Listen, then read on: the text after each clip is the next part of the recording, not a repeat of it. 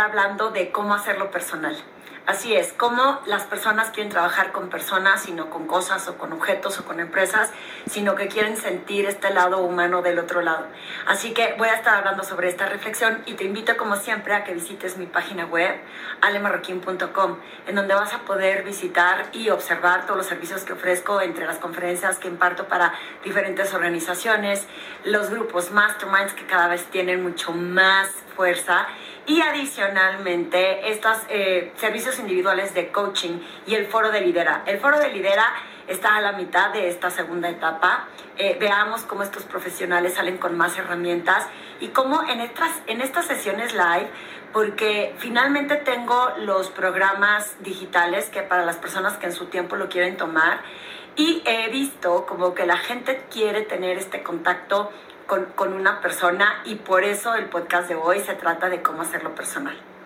Y, y, vamos a darle comienzo para que siga explicando a lo largo de esta reflexión un poco más de estos servicios y por qué tienen que ser personales.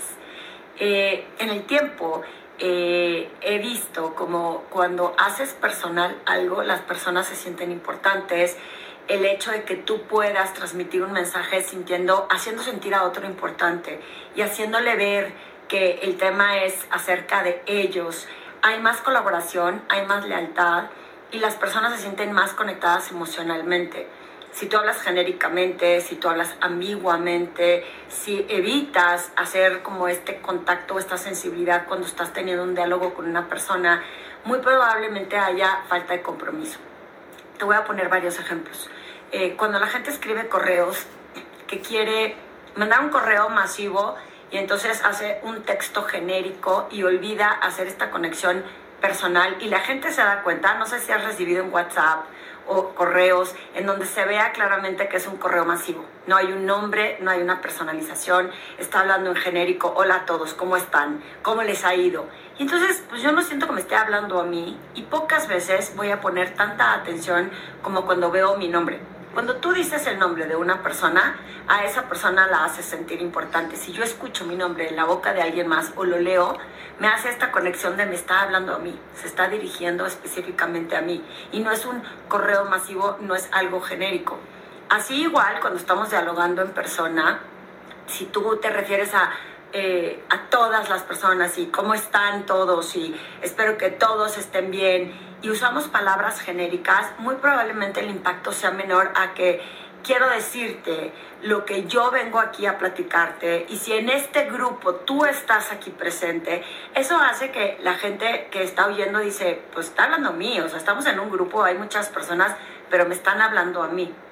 Hay muchas formas de hacer temas personales cuando estás hablando a grupos grandes, por ejemplo, el mencionar nombres en común, desde una persona que esté en la audiencia y mencionar su nombre, hace que otras personas conecten con la persona que tienen en común si es que está presente o si es una persona conocida por eh, el foro que te está escuchando y por ti o la organización, también conecta con emociones. Eh, hacerlo personal no es nada más hablarle de tú y hablar con una sola persona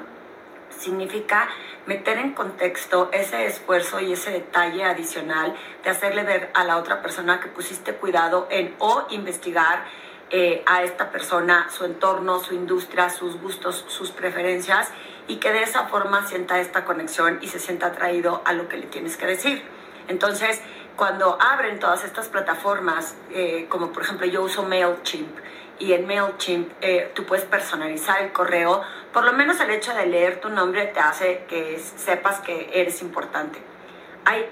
infinitos errores, como cuando se van las campañas sin la personalización y que se pone como un corchete que dice hola test. Eh, eh, a mí me ha pasado. Y, creo que muchas personas cuando se dan cuenta es, si se dan cuenta, es volver a mandar un correo y decir una disculpa por el error, que se fue sin personalizar el correo, porque se nota que es masivo. Yo no digo que hagas más esfuerzo o que hagas de uno por uno el esfuerzo de escribirle a alguien, pero si ocupas plataformas, por ejemplo, si mandas mails masivos, si ocupas estas plataformas que te permiten personalizarlo en, en, el inicio, a lo mejor a la mitad del texto poner otra vez como eh, personalizar el nombre, eso hace que cuando yo lo estoy leyendo, estoy leyendo mi nombre y estoy sintiendo que aunque en el fondo sé que es una plataforma, hiciste un esfuerzo por dedicarlo a mí. Vamos a suponer que no eres un emprendedor que manda mails masivos y que lo que estás haciendo es tratar de vender algún servicio un producto, algún proyecto dentro de clientes internos o clientes externos el hecho de que tampoco pongas cuidado en un saludo, en personalizar el correo con un asunto que suene atractivo, sino no algo genérico. También acuérdate que otras personas tienen tantas cosas que hacer en su día a día que no eres la única persona a la que le tienen que poner atención. Y el hecho que no pongas cuidado y que por algunos segundos esa persona dude de si ese correo es importante, urgente, tiene que llevar prioridad, porque no hiciste ese esfuerzo, muy probablemente no te vaya a hacer caso y no lo sienta personal. Inclusive eh, cuando estamos escribiendo y no nos damos cuenta que hay una falta de ortografía, que la gramática está mal, o que repetí palabras, o que se autocorrigió y no me di cuenta, y que la otra persona lo nota y dice, pues no le importo yo como persona está más ocupado en mandar el correo a las prisas, en automático, como suelo decir, mecánicamente, y poco cuidado puso en la conciencia del impacto que tiene lo que está enviando para la otra persona. Te cuento, yo tengo muchos clientes que a veces me dicen, Ale, no me contestaron mi correo. Eh, no entiendo por qué no me contesta. Y cuando los leemos, que nos damos cuenta que le hace falta desde la personalización, hacerlos más concretos, poner cuidado en esas palabras asertivas que hacen que conecte con la otra persona, eh, me han venido a decir de, ya me contestó, me contestó luego, luego. Y en ocasiones sale, eh, a veces se me olvida y llaman del correo lleno de rollo, de contexto, como que no lo revisé y es cuando me doy cuenta ya que lo mandé, pues que, que no tuvo el mismo impacto. Y creo que tenemos eh, o deberíamos de tener la conciencia de evitar que antes de mandar ese correo, ¿qué tanto te quita hacerlo personal? ¿Qué tanto te resta en tus segundos o minutos de enviar un correo, volverlo a leer y darte cuenta que lo puedes parafrasear, que lo puedes volver a enviar? Eh, yo he descubierto en el tiempo que cuando tengo menos prisa, eh, llego más rápido. Porque si tengo mucha prisa por cumplir, por mandar, por palomear, la gente se da cuenta y es cuando dejo de hacerlo personal. Es como si nada más importara yo y las prisas que yo tengo. Eh, tengo un familiar que, es, bueno, es muy ocurrente y, dice que la prisa no es elegante. Y hasta quería hacer yo un podcast con, con, este término y la realidad es que luego podría sonar delicado el cómo que la prisa no es elegante y creo que tiene un punto en el, si, si enfocamos bien el sentido. Cuando tú tienes prisa por cumplir, por mandar un correo, por llegar a un lugar, cuando se refiere a elegante es dejaste de tener eh, lo importante que es la otra persona o lo importante y relevante que tiene el proyecto que estás emprendiendo. Le dejaste de dar esa importancia justo cuando te enfocas en simplemente tener prisa, en ir en automático, en actuar mecánicamente. Y para mí es súper, súper, súper importante que si lo haces personal vas a tener mejores resultados. Entonces yo te pregunto,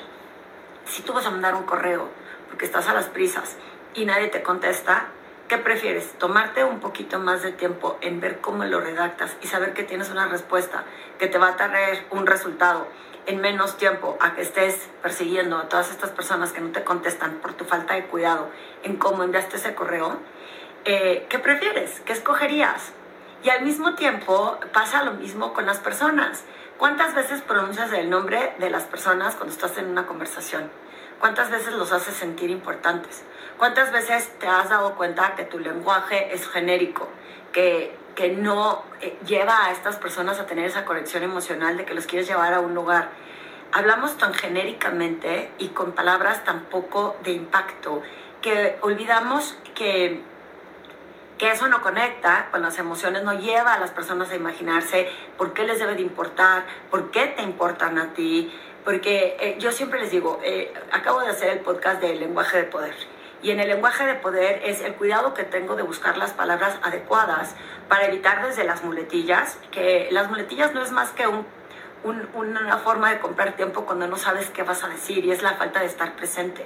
Cuando no estás en el presente, tu mente está preocupada por lo que eh, van a pensar los demás, empiezo a, a, decir muletillas, pero si tengo tantas muletillas porque estoy preocupado por mí y no por el mensaje que quiero mandar a los demás, la realidad es que pierdo ese contacto emocional y es cuando utilizan palabras genéricas que no conectan, eh, eh, ambiguas como lo hiciste muy bien, puede mejorar, yo creo que eso está mal. Eh, no es lo que yo esperaba.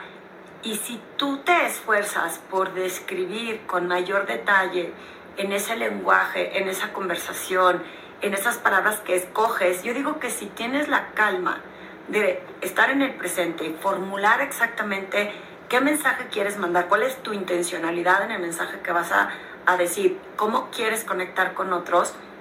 tienes el tiempo suficiente de escoger de esa caja de herramientas esas palabras que puedes utilizar para que tenga un mayor impacto. Yo, por ejemplo, que me la paso eh, escribiendo blogs, que ya no, ahora ya es un podcast, y cuando a veces me escucho y digo, pues repetí la misma palabra dos veces, y ahí es en donde entreno a mi mente a pensarlo mejor para que no canse a las personas que me están escuchando el cómo estoy diciendo las palabras o poner cuidado si estoy hablando a los hombres o a las mujeres o a ambos y hacer como esa diferenciación para que sientan esa conexión. Y en esa conexión y en ese esfuerzo intencional es donde estoy buscando tener un mayor impacto y conectar con otras personas para que sepan que depende de uno el tener esas conexiones. Eh, eh, te, cuento, porque justo hoy estaba oyendo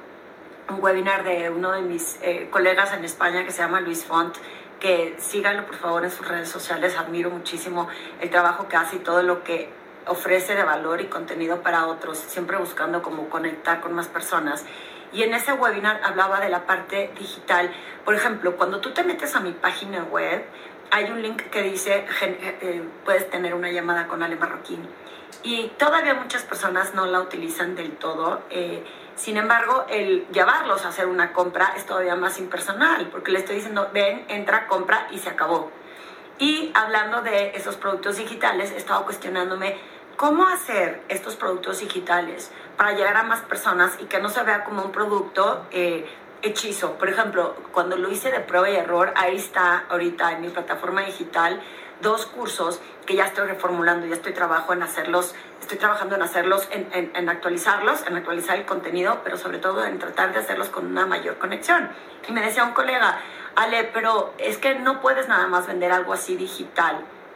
porque el chiste es que la gente sienta que está hablando contigo y yo podría tener eh, habilidades, herramientas o talentos de comunicación a través de un video y hacerte sentir que de verdad estoy hablando contigo como lo es en este podcast. Sin embargo, cuando estás aprendiendo contenido, pues yo sí creo que sí se necesita esta parte vivencial, esta parte de conectar con la persona. Y más yo que promuevo que las cosas se hagan personales y que haya esta conexión emocional de hacer sentir únicos e importantes a las personas eh, por eso estoy reformulando estos contenidos, porque ahora vamos a dar como este espacio en donde eh, tú puedes ver el contenido material. Hubo una persona que me dijo, Ale, tomé tu curso y le entendí perfecto, pero luego no supe cómo. Y entonces ahí es en donde viene esta segunda parte, en donde puedas tener acceso a mí como persona, porque yo tomé un curso en enero que me recomendó uno de mis hermanos eh, a través de un app y la verdad me cansó muchísimo. Sí te está avisando a cada rato, sí te está diciendo a qué horas tienes que entrar a tomar un video o que tienes que estudiar, que tienes que leer, pero de pronto se volvió tan, tan, tan impersonal que había una dinámica en donde ni siquiera me pudieron incluir. O sea, sí las personas me vendieron el, el app, me dijeron cuándo empezaba, en qué me tenía que fijar y me tenían que haber asignado un pod, que le llaman un pod, es un grupo donde vas a intercambiar con otras personas, pues esos retos y esos aprendizajes de la semana, y decidieron que no había una persona en mi, en mi zona horaria con la que lo pudiera tomar, y que si lo quería tomar así, que no pasaba nada. Y la verdad es que ya lo había pagado y dije, bueno, pues ya lo empiezo a tomar, y se hizo tan impersonal que uno no lo recomendaría, no es que la, el contenido no estuviera bueno, pero la experiencia para mí no fue tan grata. Y me dio como ese aprendizaje de si yo quiero crear estos cursos digitales en donde más personas puedan tener acceso a ellos, ¿cómo puedo hacer esta parte personalizada? ¿Cómo puedo estar yo ahí hablando, no nada más genéricamente? Entonces decidimos hacerlo híbrido. Van a poder tener acceso a la parte digital y van a tener eventualmente cuando lo contraten una vez cada tanto acceso en vivo con Ale Marroquín. Y y estoy planeándolo, estoy planeándolo, todavía no lo aterrizo, ya si te interesa, mándame un correo y te digo de qué va a tratar. Sin embargo, me hizo todo el sentido cuando yo soy la primera que promuevo que tiene que ser personalizado, porque inclusive todas estas empresas que han sido, que se han automatizado, que hablas y que te contesta una grabadora y que ninguna de las opciones que, que te ponen en la grabadora son las que necesitas, se vuelve súper frustrante, ¿estás de acuerdo? Que dices, quiero hablar con una persona que me entienda, que me escuche que por lo menos pueda ventilar mi problema. Y la idea de que todas estas empresas entiendan que esa parte tan impersonal se vuelve una poca lealtad a los servicios que ofrecen, eh, con la facilidad del mundo te vas cambiando de organización, de banco, de, de, empresa telefonía, porque no hay una persona que te entienda, que te escuche, que empáticamente, también lo puse en el podcast, que la empatía sea sincera y auténtica, porque esa es otra. Cuando automatizas las cosas se vuelve tan desconectado de lo que la otra persona está viviendo, que en dónde está la línea delgada de automatizar todas las cosas que hacemos, de hacerlos todas digitales y de perder este contacto con las personas. Recientemente te invito a que si no lo has visto veas el, eh, el video que hice con Raquel Roca y le decía, qué padre que podamos ser nómadas del, del conocimiento y que podamos trabajar desde donde estemos y que digitalmente podamos llegar a todas partes. De hecho, habíamos coincidido las dos en una conferencia, en, donde, en un evento de una empresa que se llama AMCO, en donde yo di una conferencia sí virtual, desde Guadalajara a, todas sus eh, plataformas y Raquel la dio desde España a esas mismas plataformas. Ella fue la, la speaker principal y me dijo, Ale, pero eso no sustituye la posibilidad de que yo vaya y conecte con las empresas y me lleven físicamente a sus organizaciones. Y tiene toda la razón, el contacto personal, el ver a las personas, el ver las caras de las personas, el sentir a las personas, hace toda la diferencia a que nada más pudiera ser eh, estos temas virtuales. Cuando yo los doy virtuales, lo único que sí busco es que sí, sí haya interacción que si haya alguien con quien yo pueda eh, tener estas conversaciones para que no sea nada más yo hablé y ni siquiera supe qué está percibiendo o sintiendo la persona que tengo enfrente. Entonces, lo virtual no es que esté mal, porque tenemos la oportunidad de poder tener esta retro de la gente que lo está tomando presencial. Me, me refiero a lo digital en cuanto me grabé y lo entregué como si fuera un producto masivo, en masa. Y que le llegue a quien le llegue y que le caiga a quien le caiga. Y insisto, no está mal, sin embargo, ¿cómo podemos asegurarnos que lo hacemos también personal y hay esta conexión emocional? Entonces, el tema de cómo hacerlo personal viene a colación en cualquier emprendimiento que tengas, si eres profesional, si tienes que ver con clientes internos o externos, el cómo te aseguras que lo que estás eh, dialogando tiene una conexión y una importancia para la otra persona. ¿Cómo sumamos como seres humanos, como profesionales, a agregarle valor a la otra persona? Acabo de escuchar también un video que me estoy metiendo también otro curso de liderazgo con eh, Ichak Adises, que es del método Adises con el Heartfulness Way, que es a través del corazón, la meditación a través del corazón. Y, y él habla de estas metodologías para crear mejores eh, enfrentamientos al cambio en las organizaciones que sean más efectivas, que se puedan tomar mejores decisiones, pero basado en dar más que en recibir. Obviamente cuando das recibes, pero basado en el corazón, basado en cómo conectamos y entendemos las diferencias de las otras personas y ahí viene el respeto para poder generar esta confianza y en esa confianza generar colaboración. Son temas que me apasionan porque estoy convencida que el mundo, aunque se esté volviendo tecnológico, aunque se esté volviendo digital, eh, seguimos habiendo seres humanos detrás de cada uno de estos conceptos. Y el hacerlo personal, el conectar con la gente, el buscar hacer sentir a otros importantes, genera mayor colaboración, genera mejores resultados y genera como a que, que las personas se sientan útiles y de valor y por lo pronto o por lo tanto quieran sumar con más personas. Entonces, reflexiona, ¿cómo estás haciendo lo personal tú? ¿Qué tanto le pones atención a cómo escribes,